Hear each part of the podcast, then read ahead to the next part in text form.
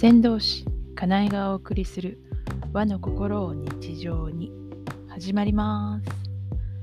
この番組は和の心を大切にしたいと思う方へ。また自分の未来は自分で作っていきたいと思う方へ。かなえの視点でいろいろ語っている番組です。今日は季節のお話です。二十四節気えー、大寒です。えっ、ー、と、今日は令和4年の1月20日。大きく寒いと書いて大寒っていう時期ですね。なんかさっき調べてたらですね、大寒の前にあの小寒ってあるんですね。小さい寒い。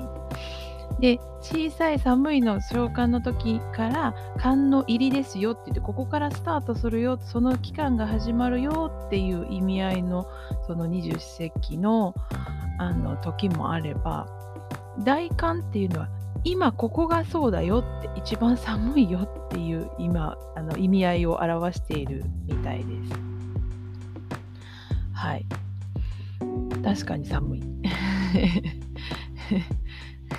まあそのね日本同じ日本でも住んでいる場所によって全然その気温って違うんですけど、えー、私は奈良県なので、えー、最低気温が氷点下になるとうわ寒いって思いますね。すいません。マイナス1度とか2度とかでもうわ寒いって思ってしまう。そういう地域に住んでます。はい。でえー、っとこの二十四節気の中の期間をまたさらに3つに分けた七十二項っていうのがありますね。それでいきますと、まず最初の3分の1、初項は、吹きの花咲く。吹きの花咲くっていうところですね。吹きのとうの花が咲き始めますよっていうことですね。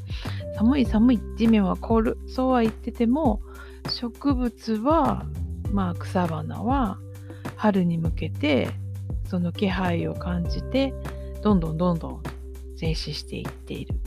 だからフキノトウの花が咲き始めますよっていう時期です。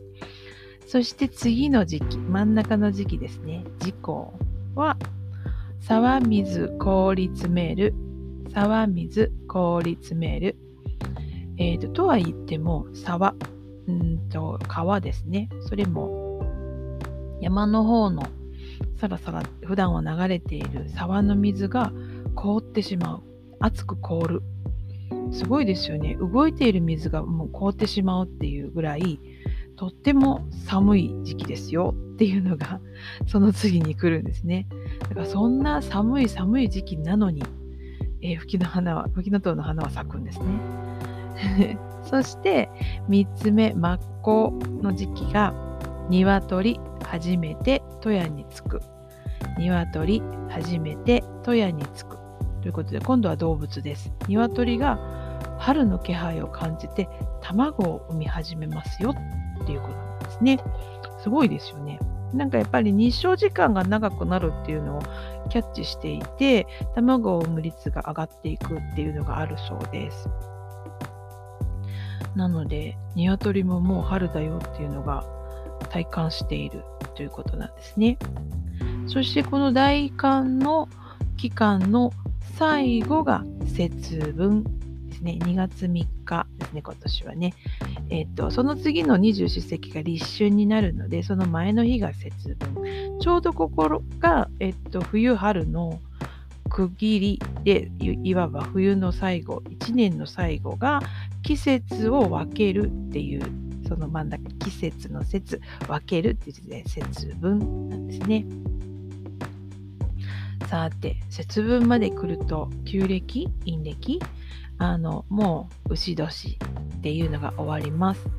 はい。ですのであのまあちょっと新暦ではなくて旧暦モードで動いた方もあと少しで、えー、切り替わりますのでね何らかあの切り替わりで心づもりしていることがある方はそれをこうサクサク進めてはいあの言ってくださいね。ということで今日は二十四節気大寒のお話でした。ではまた先導しかなえでした。